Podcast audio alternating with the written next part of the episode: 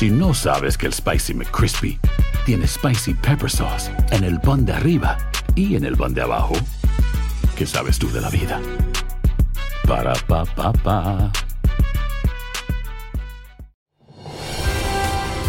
Hola, soy Jorge Ramos y a continuación escucharás el podcast del Noticiero Univisión. El programa de noticias de mayor impacto en la comunidad hispana de Estados Unidos.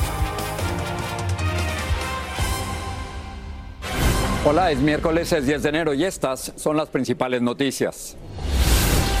El presidente de Ecuador, Daniel Noboa, declaró estado de sitio para enfrentar una ola de asesinatos de policías y guardias de prisiones y de asaltos a hospitales, comisarías y un canal de televisión. En el noticiero tendremos un informe especial desde Guayaquil. Hemos tomado medidas que debieron haberse tomado hace mucho tiempo. El número de muertos por tormentas invernales, aguaceros y tornados en los Estados Unidos ascendió a 5 y varias ciudades se enfrentan inundaciones y vientos peligrosos. Mal, mucha lluvia, hay mucho viento, se escucha muy mal. Republicanos tratan de destituir al secretario de Seguridad Nacional, Alejandro Mayorkas. Lo acusan de no proteger la frontera con México. El ex gobernador de Nueva Jersey, Chris Christie, se retira. Veremos qué candidato republicano podría beneficiarse de su salida. Y viajamos a la Feria Tecnológica de Las Vegas sorprenden las teles transparentes y la posibilidad de maquillarse en quienes tienen problemas de movilidad. Este es Noticiero Univisión con Jorge Ramos e Ilia Calderón.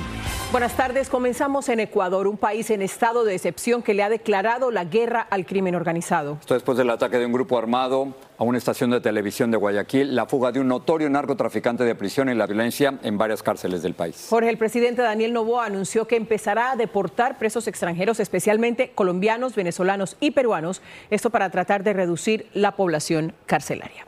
Yesid Vaquero está en Guayaquil. Guayaquil no está tranquilo. En sus calles, mucho más vacías que de costumbre, abundan los controles de policía. Este está a pocas cuadras del canal de televisión que se tomaron unos terroristas en vivo y en directo. Una angustia que Leonardo Flores, un periodista que estuvo ahí, recuerda con asombro de reportero. Más de 15 encapuchados, armados, con granadas, con tacos de dinamita. Lleva una vida buscando crónicas rojas y hace unas horas, sin pensarlo, él era su propia historia. ¿Cómo lo titularías?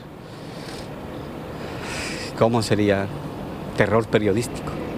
Narra cómo los vio entrar, cómo apuntaron sus armas y en las imágenes se le ve salir junto con sus compañeros por un hueco y tan rápido como pudieron. Juan Corrales, camarógrafo, justo ayer tenía el día libre. ¿Amigos tuyos ahí? Todos, todos, compañeros, claro. Estaban redactores, estaban periodistas, estaban camarógrafos de noticias, camarógrafos de operaciones, todos, todos estaban ahí. Ambos tienen su canal fuera del aire. Los silenciaron. Tienen miedo, como muchos ecuatorianos, y aún no se acostumbran a ver imágenes como estas. Que nuestras vidas están en sus manos. Por favor, te suplicamos que nos ayude. Guardianes sometidos por los presos, motines en las cárceles, explosiones de vehículos, disparos en las calles y en universidades. Caos. Ecuador no es así, dicen ellos. Horrible. Estaba muy solitaria la calle, todo eso. Eh, los locales están todos cerrados está muy ambiente muy frío, así. Como que hay un COVID nuevo. Es la enfermedad de la violencia, cuya cura, por ahora, está en un decreto de conmoción que le permite al presidente y a las fuerzas militares actuar. Estamos viviendo en un estado prácticamente de guerra en contra del terrorismo. Que declara objetivos militares a 22 bandas delincuenciales e impone un toque de queda. De 11 de la noche a 5 de la mañana nadie puede salir de sus casas. Los hombres que irrumpieron violentamente en el canal, dentro de los que había dos menores de edad, se encuentran todos a disposición de las autoridades. Y mientras tanto, en cárceles de otras zonas del país, aún hay guardianes secuestrados. En Guayaquil, Ecuador, Yesid Vaquero, Univisión. Regresamos a Estados Unidos. Una combinación de nevadas, lluvias y tornados ha causado por lo menos cinco muertos en Alabama. Georgia y Carolina del Norte, millones de personas han sufrido apagones, condiciones peligrosas de tráfico y cancelaciones de vuelo. Blanca Rosa Vilches tiene esta racha de mal tiempo. Aún después de las tormentas, más de 100 millones de personas continúan bajo alerta de fuertes vientos y miles de residentes de la costa este pasaron anoche en vela por la intensa lluvia. Mal, mucha lluvia, hay mucho viento, se escucha muy mal. Desde el lunes, casi dos decenas de tornados han golpeado y más de medio millón de hogares y negocios no tienen electricidad. La luz era lo que me preocupaba, porque la luz pues ya ve que era es un poquito difícil por el, los niños. Múltiples tornados arrasaron el panhandle de la Florida, nivelando hogares y negocios. En Panama City Beach, los tornados dejaron un rastro de destrucción, metal retorcido y un recordatorio de lo brutales que pueden ser las tormentas. El gobernador de la Florida declaró el estado de emergencia para 49 de los 67 condados del estado. Tenemos, dice, los recursos necesarios para ayudar a los condados afectados y a los floridianos. En New Jersey también se declaró el estado de emergencia. Este concejal de Patterson dice que están preocupados por las inundaciones. Estamos como a 7, 8 pies.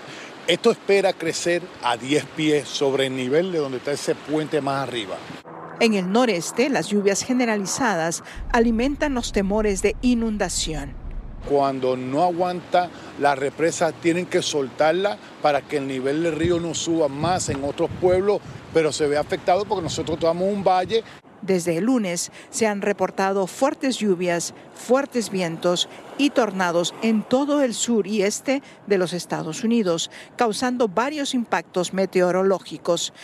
Los vientos de 50 millas por hora han sido uno de los inconvenientes para los trabajadores de limpieza, que solo tienen 48 horas más para terminar con todo este arduo trabajo, ya que la próxima tormenta ya fue anunciada para este viernes.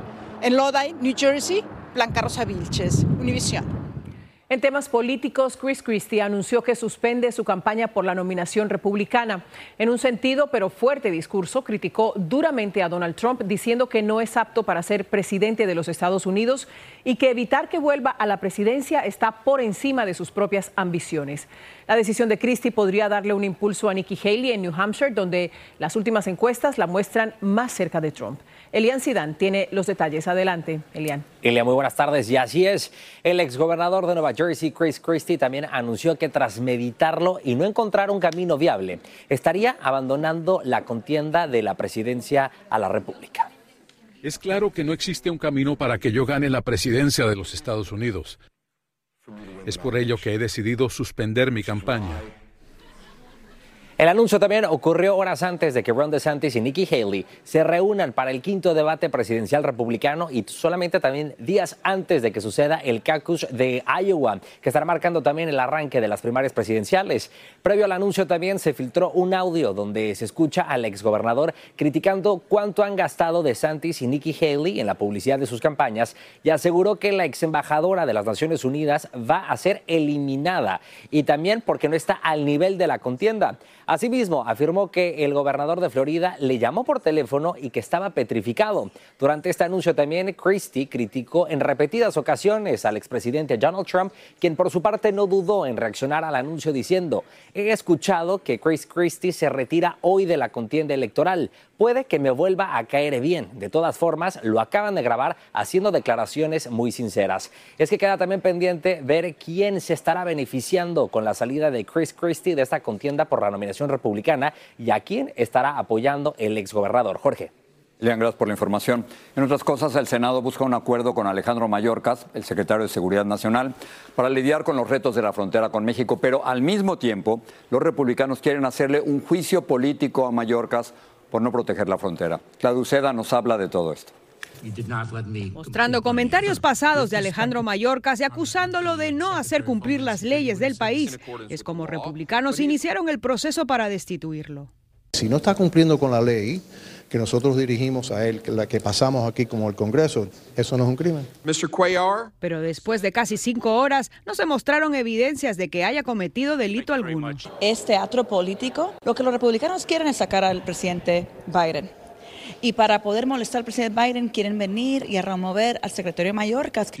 Tres fiscales generales estatales reforzaron la idea de que el secretario de origen cubano es responsable por el aumento de la inmigración en la frontera y el tráfico de drogas, poniendo así en peligro al país. No puedes hacerle un juicio político a alguien porque no te gustan las políticas del presidente, dijo este demócrata.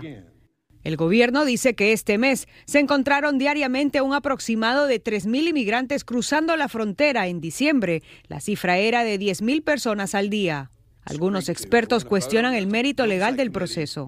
Una persona o el Congreso tiene que poder demostrar que esta persona ha cometido traición, soborno o delitos menores y delitos mayores. DHS dijo que Mallorcas y los senadores bipartidistas están trabajando duro para buscar soluciones reales para arreglar las leyes de inmigración rotas. Esta parece ser la era del término juicio político. El presidente y Mallorcas ya enfrentan procesos de destitución, pero ahora republicanos amenazan con hacer lo mismo el secretario de Defensa y al secretario de Justicia. El proceso será largo, se esperan más audiencias, luego un voto aquí en el comité, después irá al Pleno de la Cámara de Representantes y terminará en el Senado donde se espera se estanque. En el Capitolio, Claudio Seda, Univisión. La mayoría republicana de la Comisión Judicial de la Cámara de Representantes recomendó declarar a Hunter Biden en desacato. El hijo del presidente llegó por sorpresa a una audiencia en la que republicanos de otra comisión planeaban esa declaración. Le exigen testificar a puerta cerrada, pero él insiste en que sea en público. La polémica provocó una batalla verbal entre republicanos y demócratas, como nos informa Pedro Rojas. Con 23 votos a favor y 14 en contra, siguiendo líneas partidistas, el Comité Judicial del Congreso declaró en desacato hoy a Hunter Biden, el hijo del presidente Biden, y recomendó que la Cámara de Representantes lo declare en desacato del Congreso. Hunter sorprendió a una audiencia de otro comité que iba a votar para declararlo en desacato por negarse a testificar a puerta cerrada en una investigación para determinar si su padre se benefició ilegalmente de sus negocios. Algunos demócratas lo defendieron y recordaron que al menos cuatro legisladores republicanos se negaron a testificar en otras investigaciones y no se les sancionó. And show the American people that we apply the law equally, not just when it's Democrats, right? It's a crime when it's Democrats, but when it's Trump and the Republicans, it's just fine. No, show that you're serious and that everyone is not above the law. Cuando la congresista republicana Marjorie Taylor Greene iba a hacer comentarios, Hunter abandonó abruptamente el salón junto a su abogado. Excuse me, Hunter. Apparently, you're afraid of my words. Uh, here goes. A las afueras, el abogado dijo que su cliente solo desea hablar en público. Hunter solo testificará cuando los republicanos no distorsionen, manipulen o usen indebidamente sus palabras, apuntó. La Casa Blanca dijo que Hunter Biden no pertenece a esa institución y toma sus propias decisiones, y el congresista demócrata Robert García defendió a la familia Biden. El presidente Biden no ha hecho nada mal acá y Hunter Biden quiere hablar en público, los republicanos no quieren que hable. Y es que lo ocurrido en el interior de este comité y también en este pasillo podría abrir más espacios aún para críticas al hijo del presidente Biden. Cristian Mancera dice que podría enfrentar más acusaciones federales. No le está haciendo ningún favor al presidente Joe Biden. Creo que eso lo único que está haciendo es, es generar más duda la congresista Marjorie Taylor Greene calificó la aparición de Hunter Biden como un teatro. En Washington, Pedro Rojas, Univisión. Una avalancha en una estación de esquí cerca de Lake Tahoe, en California, mató a una persona y lesionó a otra. La provocó la tormenta invernal que azota esa región. El centro recreativo de Palisades Tahoe se vio obligado a cerrar mientras equipos de rescate buscaban a posibles víctimas. Hacer tequila, don Julio, es como escribir una carta de amor a México. Beber tequila, don Julio, es como declarar ese amor al mundo entero. Don Julio es el tequila de lujo original, hecho con la misma pasión que recorre las raíces de nuestro país. Porque si no es por amor, ¿para qué? Consume responsablemente. Don Julio Tequila, 40% alcohol por volumen, 2020. Importado por Diageo Americas, New York, New York. Hay gente a la que le encanta el McCrispy y hay gente que nunca ha probado el McCrispy. Pero todavía no conocemos a nadie que lo haya probado y no le guste. Para pa pa. ¿Quieres regalar más que flores este Día de las Madres? The Home Depot te da una idea. Pasa más tiempo con mamá plantando flores coloridas, con macetas y tierra de primera calidad para realzar su jardín. Así sentirá que es su día todos los días. Llévate tierra para macetas Bigoro por solo $8.97 y crece plantas fuertes y saludables dentro y fuera de casa. Recoge en tienda y sigue cultivando más momentos con mamá en The Home Depot. Haces más, logras más. Más detalles en homedepot.com diagonal delivery. Gracias por seguir con nosotros en el podcast del Noticiero Univisión. Vamos a pasar ahora a la frontera. Un grupo de migrantes de los 32 que fueron secuestrados en México por el crimen organizado ya están en territorio estadounidense donde se les concedió asilo. Desde el puente internacional que une las ciudades de Matamoros en México y Brownsville en Texas, Francisco Cobos tiene sus testimonios en exclusiva. Gracias. Como lo menciona, nos encontramos en el puente internacional que une las ciudades de Matamoros, Tamaulipas y Brownsville, Texas, justo en la línea fronteriza entre los Estados Unidos y México. Hace unos momentos, por este lugar acaban de cruzar un grupo de 15 migrantes que son parte de los 32 migrantes que fueron secuestrados por la delincuencia organizada cuando viajaban en un autobús desde Monterrey a Matamoros, Tamaulipas. Ellos permanecieron cautivos durante cuatro días y finalmente, para fortuna de ellos, los delincuentes decidieron liberarlos ante la presión de las autoridades. Cruzaron por aquí, auxiliados por las autoridades de migración mexicana y por elementos de CBP, quienes les dieron el asilo, según lo que tenemos eh, entendido hasta este momento. Esto fue algo de lo que nos dijeron. Todavía consternado por todo lo que nos pasó, ando un poco indispuesto. Vendrán nuevas oportunidades para nuestra vida. ¿Qué es el plan ahora en Estados Unidos? Sobre todas las cosas, buscar protección y seguir luchando. Bueno, como puedes ver, muchos de ellos temerosos por lo que vivieron en México, pero ya felices por estar en territorio de los Estados Unidos. Esta mañana otro grupo cruzó a las 6 de la mañana que llegaron hasta este lugar y también ya se encuentran a salvo. Es una historia con final feliz afortunadamente en esta ocasión. Es lo que está pasando desde la frontera. Yo regreso con ustedes al estudio. Francisco, gracias. Hay un nuevo arresto en el caso de Sabana Soto. La recuerdan la joven embarazada de Texas que fue asesinada junto al padre de su bebé. La policía arrestó ahora a la madrastra del principal acusado de los dos asesinatos. Alabama podría convertirse este mes en el primer estado del país en ejecutar a un reo con el uso de gas de nitrógeno. Así lo decidió un juez federal. Los abogados del condenado Kenneth Smith aseguran que es un método cruel y experimental. Smith fue condenado a muerte por el asesinato de la esposa de un predicador. Pero en un tema de salud, una empresa creó una prueba genética que puede detectar numerosos cánceres antes de que se vayan a desarrollar. Y como reporta Lourdes del Río, la prueba es más barata y poco invasiva.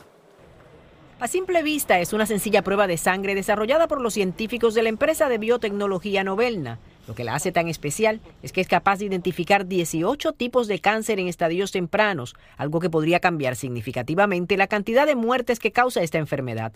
Consta de dos etapas. Primero determina que la persona padece la enfermedad y luego se hace un análisis más profundo para saber qué tipo de cáncer es. Una simple muestra de sangre se lleva al laboratorio y lo que estamos buscando son proteínas específicas para el tipo de cáncer que ya hemos identificado. Y en dos días ya tenemos los resultados del diagnóstico. El cáncer es la causa de una de cada seis muertes en el mundo, pero su detección precoz puede mejorar considerablemente los resultados.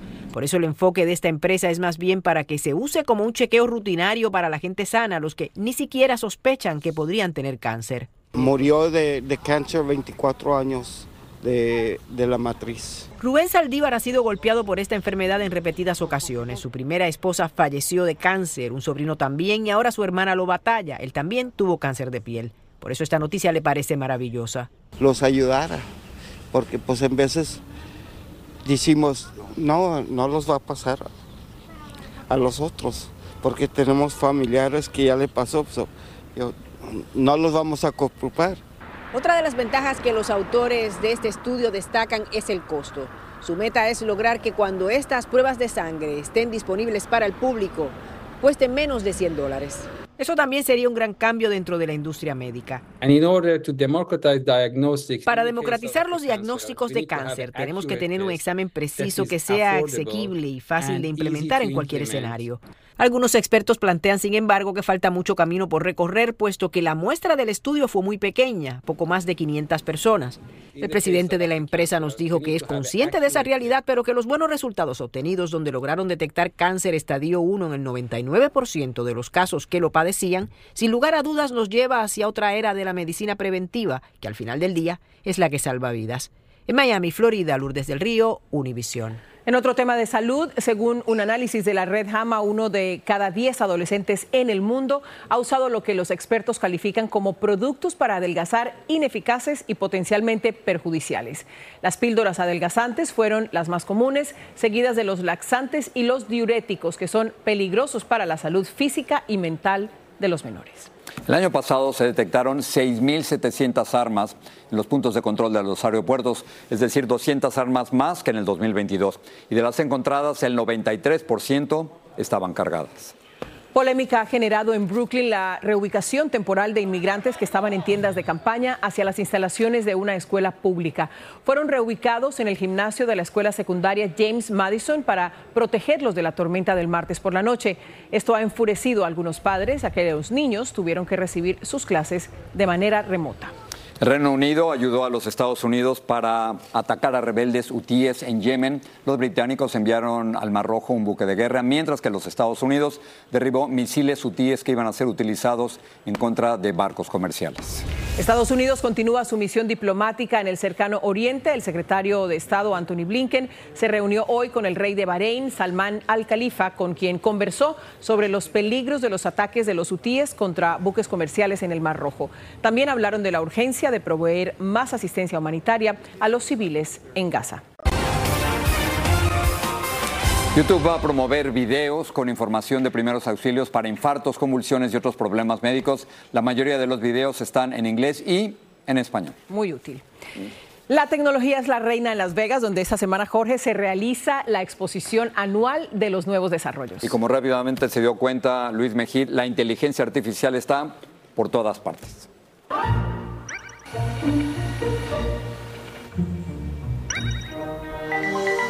El futuro en el que un robot con forma de pelota nos despierta en la mañana ya está con nosotros.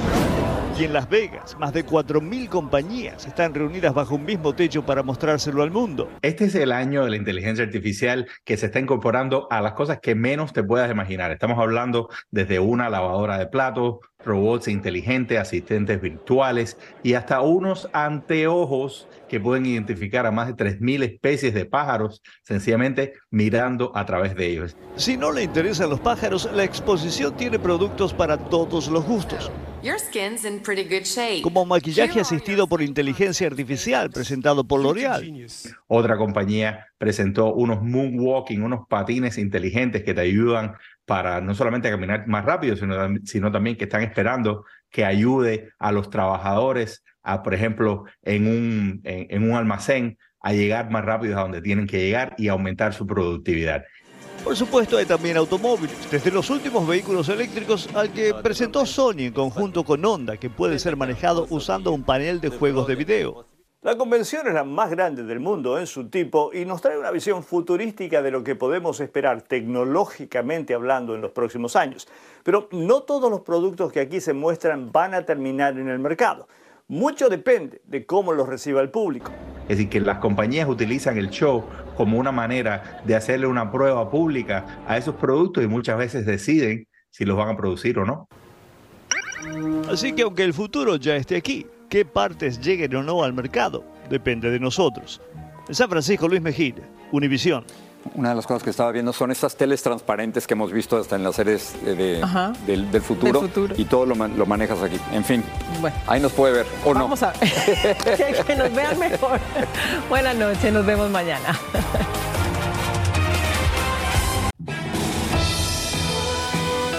Así termina el episodio de hoy del podcast del Noticiero Univisión. Como siempre, gracias por escucharnos.